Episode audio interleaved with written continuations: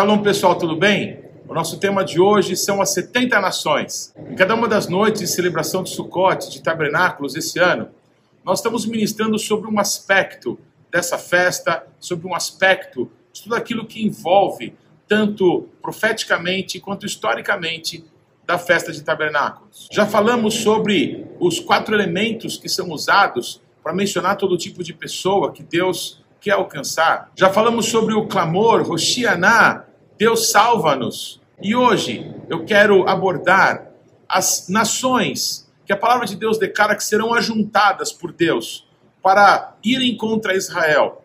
Momento esse em que o nosso Deus vai julgar essas nações. As nações da terra serão julgadas.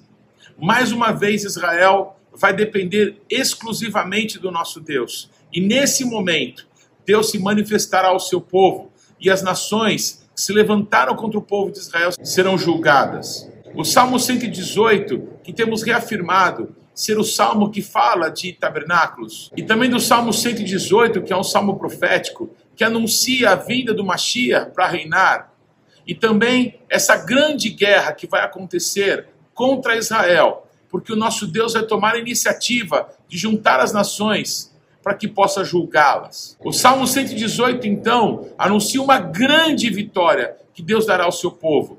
Então eu quero ler alguns versículos desse salmo tão importante, para que a gente possa ter dimensão e entrarmos nesse conflito do nosso Deus contra as 70 nações da terra. Todas as nações me cercaram, mas em nome do Eterno eu as destruí.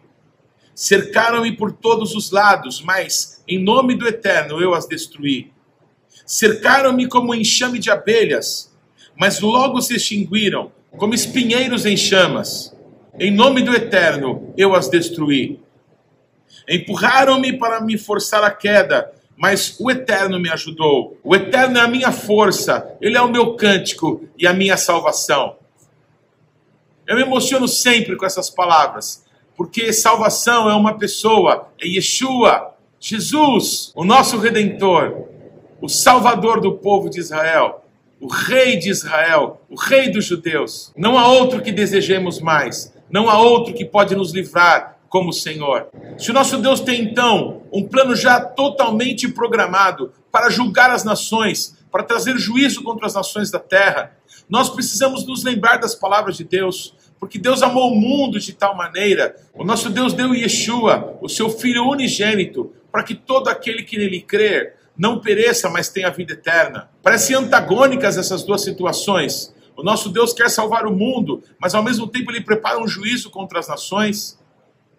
Eu não sei se você está entendendo, mas nós temos uma oportunidade, em nome de Jesus, de sacar pessoas das nações, para que elas não façam parte desse juízo que o nosso Deus trará. O tempo de declarar salvação é esse, o tempo de abrirem os corações para que sejam salvos do dia do juízo do nosso Deus. Está diante de nós, todas as nações serão juntadas.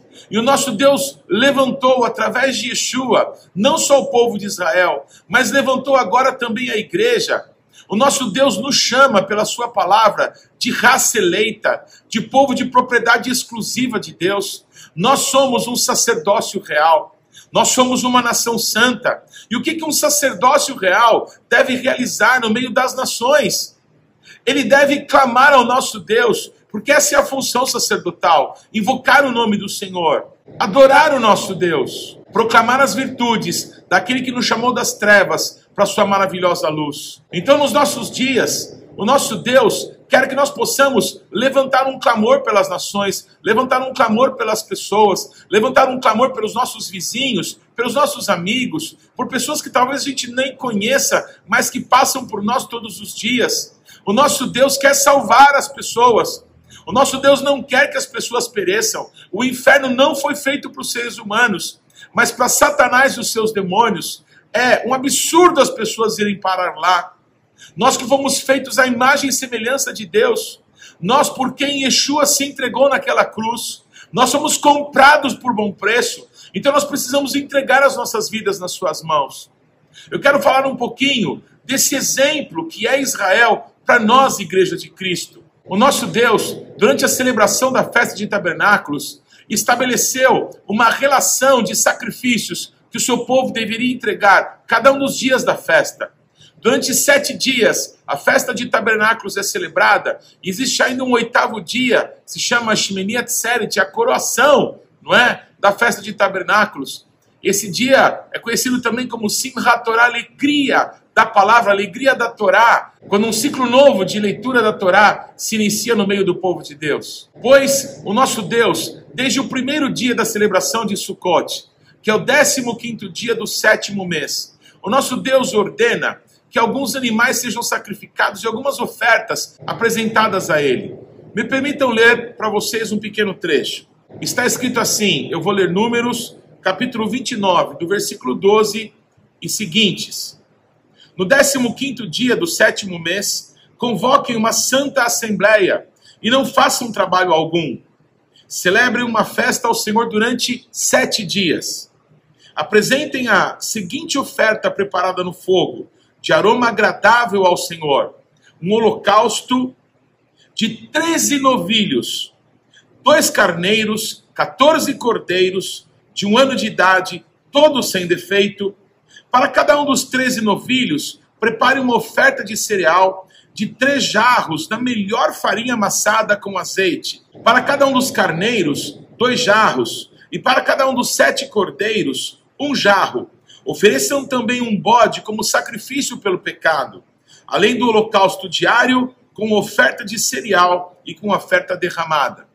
Então isso acontecia no 15 dia do sétimo mês, primeiro dia da festa de tabernáculos. Sucessivamente, durante sete dias, muitos sacrifícios eram oferecidos. Mas uma curiosidade, que os novilhos que eram oferecidos como sacrifício, diariamente diminuíam o seu número.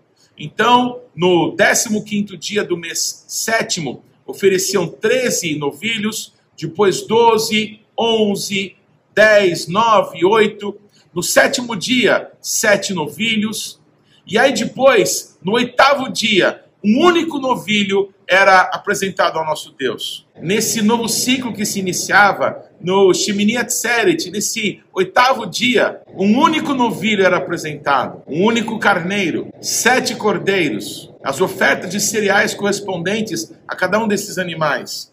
Também um bode de oferta pelo pecado e as ofertas diárias de libação e de cereais. Talvez alguém se pergunte, é, por que, que você está tratando disso? Esses números todos são coisas do Antigo Testamento, nem templo existe mais. Para que lembrar disso agora? É tão difícil é, entender essas coisas, ou é, parece que tão inútil ficar vendo esses números todos. Mas o que é interessante é que nos sete dias da festa de tabernáculos, 70 novilhos são oferecidos diante do nosso Deus. 70. Esses 70 novilhos falam de um novilho para cada uma das 70 nações da terra. A nação sacerdotal de Israel, em todos esses milênios que tem celebrado a festa de tabernáculos, em cada uma das festas, enquanto houve templo, enquanto os sacrifícios eram realizados, anualmente, um novilho para cada uma das 70 nações da terra eram sacrificados diante do nosso Deus. Assim, a nação sacerdotal ministrava ao Senhor, como que dizendo: Deus, salva-os também. Oferecemos o sangue desse sacrifício para que também as nações sejam alcançadas. Quem planejou tudo isso? É claro que foi o nosso Deus. Essas coisas que outrora estavam ocultas, as pessoas talvez faziam de uma forma religiosa, sem ter revelação, nos revela o grande amor de Deus por nós. Mas hoje nós, a igreja de Cristo, judeus e não judeus juntos, servindo a Deus, nós somos a nação sacerdotal. E nós podemos hoje não apresentar ao nosso Deus o sangue de novilhos, de bodes, de carneiros, de cordeiros, mas o sangue de Yeshua, o sacrifício perfeito de Deus, para que todas as nações da terra possam ser alcançados por tão grande amor. Alguém é que se pergunte, mas onde na Bíblia estão as 70 nações? De onde você tirou esse número? Eu vou procurar explicar isso a você. 70 nações são como os judeus ainda hoje se referem a todas as nações da terra. E de onde isso veio? Veio dos descendentes de Noé. Shem, Ham e Afé, ou portuguesado Sem, Cã e Jafé. Se nós contarmos os números dos filhos de Shem, Ham e Afé, nós vamos ter 16 filhos. E se nós somarmos esses 16 filhos com os filhos dos seus filhos, nós vamos chegar ao número de 70. 70 línguas, 70 nações, uma alusão ao mundo inteiro, a todas as nações da terra. Entendam, por favor, essa linguagem figurada.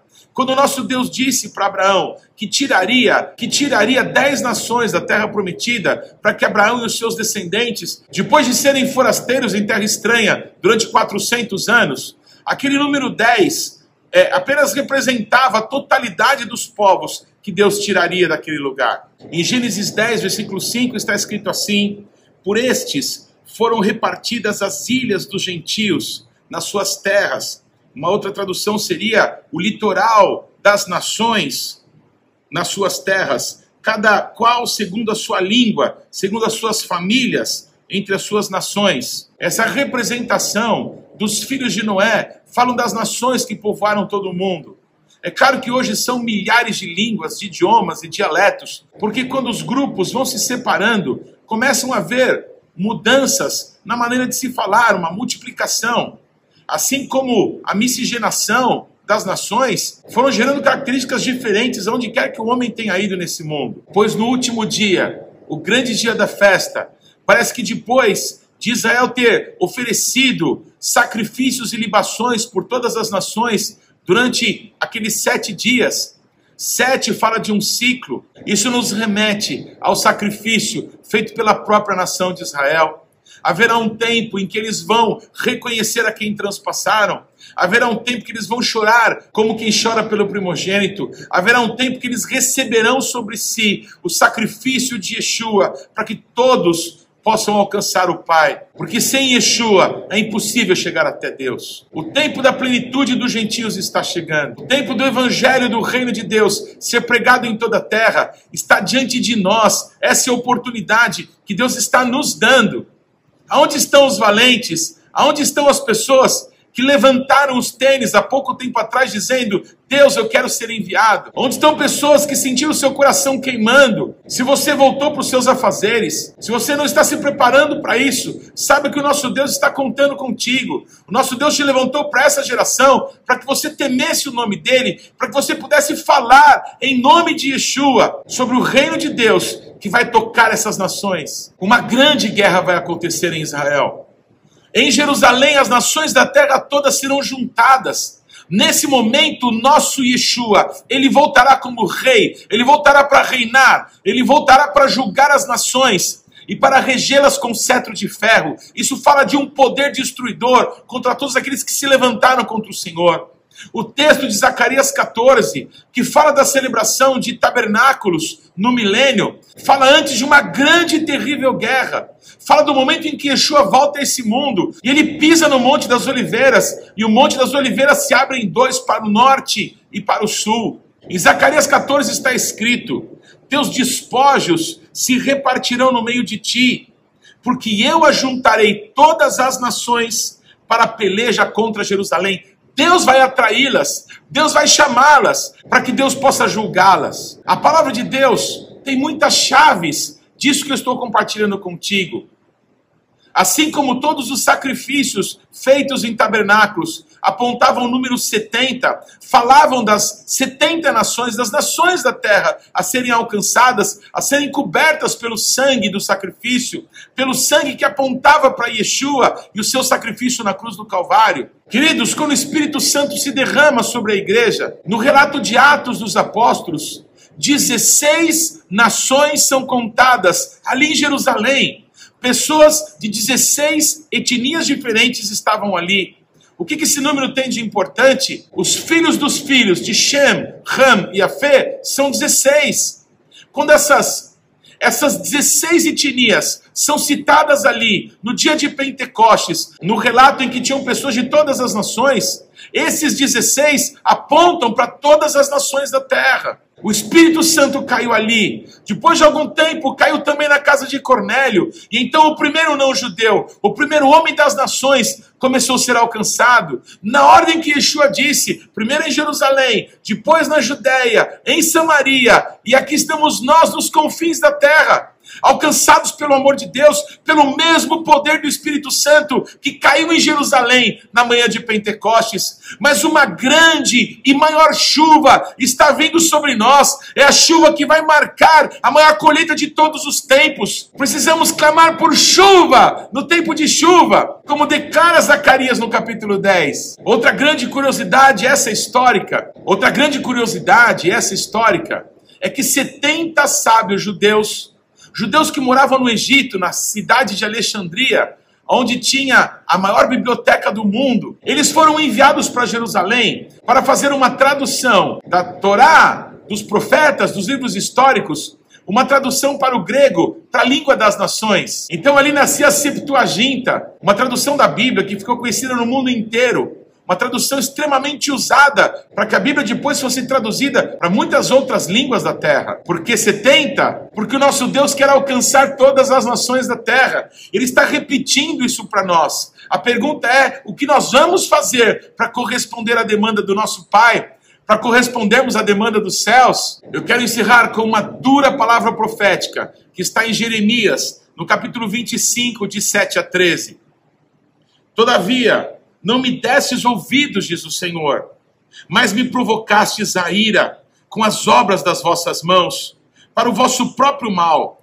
Portanto, assim diz o Senhor dos Exércitos: visto que não escutastes as minhas palavras, eis que mandarei buscar todas as tribos do norte, diz o Senhor, como também a Nabucodonosor, rei da Babilônia, meu servo, e os trarei contra esta terra, contra os seus moradores, e contra todas essas nações em redor, e os destruirei totalmente, e os porei por objeto de espanto e de assobio e de ruínas perpétuas. Farei cessar entre eles a voz do folguedo e a voz da alegria, a voz do noivo e a voz da noiva, e o som das mós e a luz do candeeiro. Toda essa terra virá a ser um deserto e um espanto. Estas nações servirão ao rei da Babilônia setenta anos Acontecerá, porém, que quando se cumprirem os setenta anos, castigarei a iniquidade do rei da Babilônia e a desta nação, diz o Senhor, como também a da terra dos caldeus. Farei deles ruínas perpétuas, farei que se cumpram sobre aquela terra todas as minhas ameaças que proferi contra ela, tudo quanto está escrito nesse livro que profetizou Jeremias contra todas as nações. Amados, o que aconteceu no passado, quando o povo de Israel foi levado cativo para a Babilônia, quando as nações do norte foram espalhadas por todas as nações da terra, era como um, era uma figura do juízo que ainda se manifestará. O povo de Israel deu as costas para Deus. Eles foram espalhados por entre as nações, por entre debaixo do poder do rei da Babilônia, que é um símbolo de Satanás, é um símbolo do mal. Mas esse rei que serve a Deus, esse rei que está debaixo da autoridade do único Senhor, que é o Deus Todo-Poderoso, ele será julgado junto com as nações da terra. E aqueles que não quiserem tão grande salvação serão julgados também. O nosso Deus está trazendo juízo para aqueles que rejeitaram tão grande salvação. O que nos importa, nos importa nos agarrarmos mais ainda no Senhor. Nos importa entendermos que se esse amor alcançou o nosso coração, nós somos devedores de amor. A salvação veio para os judeus, mas se essa mesma salvação também nos alcançou, que possamos pagar essa dívida de proclamar o evangelho do reino de Deus entre os judeus e entre os não judeus, entre todas as nações da terra. Qual a esperança que o nosso Deus nos dá para isso? Quando o povo sai do Egito, da casa da servidão, eles começam a caminhar no deserto. Primeiro, um tempo de rebeldia, de rebelião. Eles acham águas amargas, porque o coração deles estava amargo. Mas ali o Senhor faz um grande milagre. O Senhor sara as águas amargas. E o nosso Deus diz ao seu povo que Ele é o Deus que nos cura.